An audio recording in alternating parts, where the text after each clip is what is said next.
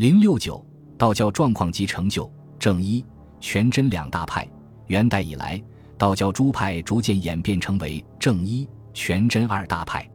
正一派是福禄诸派统一的产物，全真派则被视为丹顶炼养派的代表。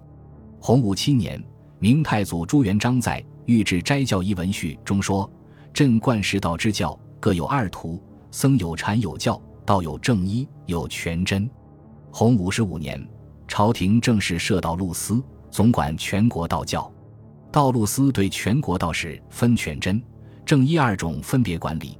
二派度牒和职衔也各不相同。明太祖对道教派别做如此严格的区分，其目的是为了扬正一而抑全真。他之所以独重正一派，也有其深远的考虑。明太祖曾说：“禅与全真，勿以修身养性，独为自己而已；教与正一，专以超脱。”特为孝子慈亲之社，一人伦后风俗，其功大矣哉！可见，以斋教齐让为执事的正一派，更适应明王朝通过神道社教进行伦理教化的需要，因此得到有明一代帝王们的大力扶持。洪武初年，明太祖即命正义天师掌管天下道教事，使正一派的政治地位和社会影响大为提高，远远超过了全真派。并取得了前所未有的荣贵。明代正义天师从第四十二代张正常开始，至明末的第五十一代正义天师张显雍，代代接系封大真人，作为明代道教的首脑，掌管天下道教事务。明代全真派道士多隐修于山野，云游于江湖，表现出道教传统中清静无为、高隐遁世的一面。明初全真派道士张三丰。是一位带有浓重传奇色彩的人物。明太祖、成祖多次慕求往访不得，其后朱棣也多次包封告赠，始终未知其存亡。他的著述有《金丹直指》《金丹秘诀》各一卷传世，后人编成《张三丰先生全书》，是研究道教隐仙派的重要典籍。在明末清初，以修炼为务的丹道学派分化为四大宗派。这是中国道教史上的一件大事。这四大宗派为南宗，以张三丰学说为主，被称为南宗丹法，还有单修性命、性命双修与男女合修的法派；北宗以全真正宗为主，主张清净专修的丹法；西宗以李含虚为主，属于性命双修的单修；东宗以陆西星为主，属男女合集的双修派。该派声称得吕洞宾真传。实际上仍是金丹派南宗的学说。四大宗派虽各有所主、各有所长，但其丹法道术上没有创新，最后都归于吴守阳、柳华阳的丹法一流。道士们只是在鬼画桃符的末流上随俗浮沉，了无起色。道士数量及其社会地位，明代道士在全国人口中占有相当的比例。明初，洪武六年八月。杜僧道九万六千余人。洪武二十四年，明太祖令清理世道二教，规定凡各州府县四官，但存宽大者一所，并居之。凡僧道府不得过四十人，州三十人，县二十人。民年非四十以上，女年非五十以上者，不得出家。从洪武至永乐，朝廷多次降斥，沿出家之禁。甚至定僧道嫦娥和限年之禁。如果根据明初制定的僧道嫦娥，道士的数量不过二三万人。事实上，到了正统初年，这一定制就已经有名无实了。当时，中官王振喜僧道每岁必一度之，是年五月以前已度二万一千人，至时又度，前后共二万二千三百余人。皇冠资衣，布满街市。自来僧道之多，无余于此。景泰、天顺年间，大度僧道仍在继续，僧道数目之多已不可胜计。加之朝廷官卖度牒愈演愈烈，僧道私度已无法裁议。嘉靖年间，明史宗尊崇道教，更使道士的数量有增无减。朝廷对道士出家早已失去控制。明代帝王对道教的尊崇甚于金元。因此，明代道士的社会地位亦很可观。道士被授予真人、高士及至次爵封官者为数众多。尤其在明宪宗、世宗之际，一些道士位极人臣。明宪宗朱见深宠幸过很多方士和道士，著名的有李自省、邓长恩、赵禹之、林中、顾闳、王世能、曾克章、黄大经、江淮、李成等人。他们以方术获取信任，骤得显官。他们有的甚至可以晋升礼部尚书，而诸杂流家侍郎、通政、太常、太仆、上保者不可悉数。成化年间。有时一月之内便传升三四批道官，使道路司官员增至原额的十五六倍。成化十三年，正一派四教真人第四十七代天师张玄庆入晋，明宪宗降旨聘成国公朱夷女给他为妻，告授大真人，母封玄君。此后，张真人每岁赴京朝贺，朝廷所给一传令给之规格超过衍圣公。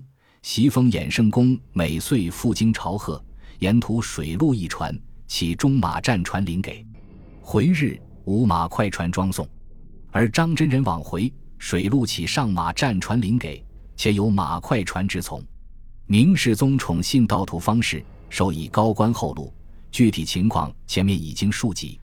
这些位极人臣的道士，显赫一时，恩沃终身，致使天下士大夫泯然从风。道藏的编纂，这是明代正一道士为道教著述做出的最为重要的贡献。道教经典自唐朝开元年间以来，几经编纂成藏，宋、金、元代都有人做过补缀编辑。到了明朝初年，经版多遭焚毁散佚，急需重新整理纂修。永乐四年，明成祖敕命张玉初纂修道藏之书，为明代道藏。编纂之诏使。永乐八年，张禹出族，其继任者第四十四代天师张玉清继续主持编纂工作。明成祖死后，编纂工作一度中辍严歌。正统九年，明英宗诏命令京师道教士少以正督校，参与修纂的还有道士玉道纯、汤希文等。正统十年，全藏刊卷共四百八十函。五千三百零五卷，正统道藏收录了汉唐以来所有关于道教、道家的书籍经典，仿照佛教大藏经的编辑体例，大体依照前代按三洞、四府、十二类编排。除道教经书外，还收录一部分有关医学、化学、生物、体育、保健以及天文、地理等著作。该书不仅收入的著述数量大。涉及的内容也十分庞杂，除遍射道教的教义教理、戒律清规、符箓章奏、斋教科仪、修炼摄养、灵图相术、名山公观、神仙普及、道士传记等内容外，还包含许多有关中国古代宗教、哲学、历史、文学、艺术，特别是科技方面的重要史料，是研究古代道教与历史的不可或缺的资料。万历续道藏。是正统道藏的续集。正统道藏编就后一百多年间，又不断有新的道教著述问世。为了增入新道书，补正统道藏之缺漏，明神宗敕命第五十代天师张国祥修纂续道藏。万历三十五年，续道藏修成，凡一百八十卷，三十二函。续道藏首收太上中道妙法莲华经。没收焦弘所传《庄子义》，共补收道书五十六种，其中绝大部分是元明道书，有以明代新出的道书居多，编排部分部类。万历续道藏修成后，与正统道藏合印刊行，统称道藏。明代道藏包罗宏富，选材不够严谨，内容大多支离，但它毕竟完整的保留了中国古代道教文化的宝贵资料。作为现今所存唯一的一部道藏，它为后人研究道教、研究历史提供了珍贵的依据。张禹初及其《道门十规》，《道门十规》是明初正一派天师张禹初撰著的有关清整道教的纲领性文献。它不仅反映了张禹初振兴道教的构想，且为后人了解明道教教义及道团衰腐的状况提供了依据。洪武十年。十七岁的张禹初四为正一道第四十三代天师。洪武十两年，明太祖授予他正一四教导和无为禅祖光范真人的称号，总领全国道教事务。永乐初年，张宇初根据明廷清整道教的需要，针对当时道教的流弊，撰写《道门十规》一卷。在该书中，他以教主训诫道徒的口气，列述了有关道教源流、道门经路、坐环守静、斋法行持、道法传续、住持领袖、云水参访。历官渡人、筋骨钱粮、公冠修葺十个方面的问题，概括起来有以下几点内容：首先，申明道统源流，否定福禄齐攘之术。宋元以来，理学日益兴盛，成为封建朝廷统治的思想基础；而道教立足的巫祝之学则成衰微之势。为了道教的生存和发展，张宇初一方面申明道教虽有道经师三宝之分。而始自太上受道德五千言于官令君，明确提出先秦道家代表人物老子是道教的宗源，而黄老又在儒家之先，所谓先黄老而后六经，从而深入了道先于儒、道高于儒的观念。另一方面，他强调要求道徒们以老子的清净无为为本，放弃方士之术，让之道返本归元。自秦汉以来，方士尽出。若文成武力之以金石草木图杀身取货，遂是称方术矣。外而失之，则有导词著之士，自寇渡葛路之徒，其说方胜。由后之师将增损夸诞，奔景生利，而是曰异端矣。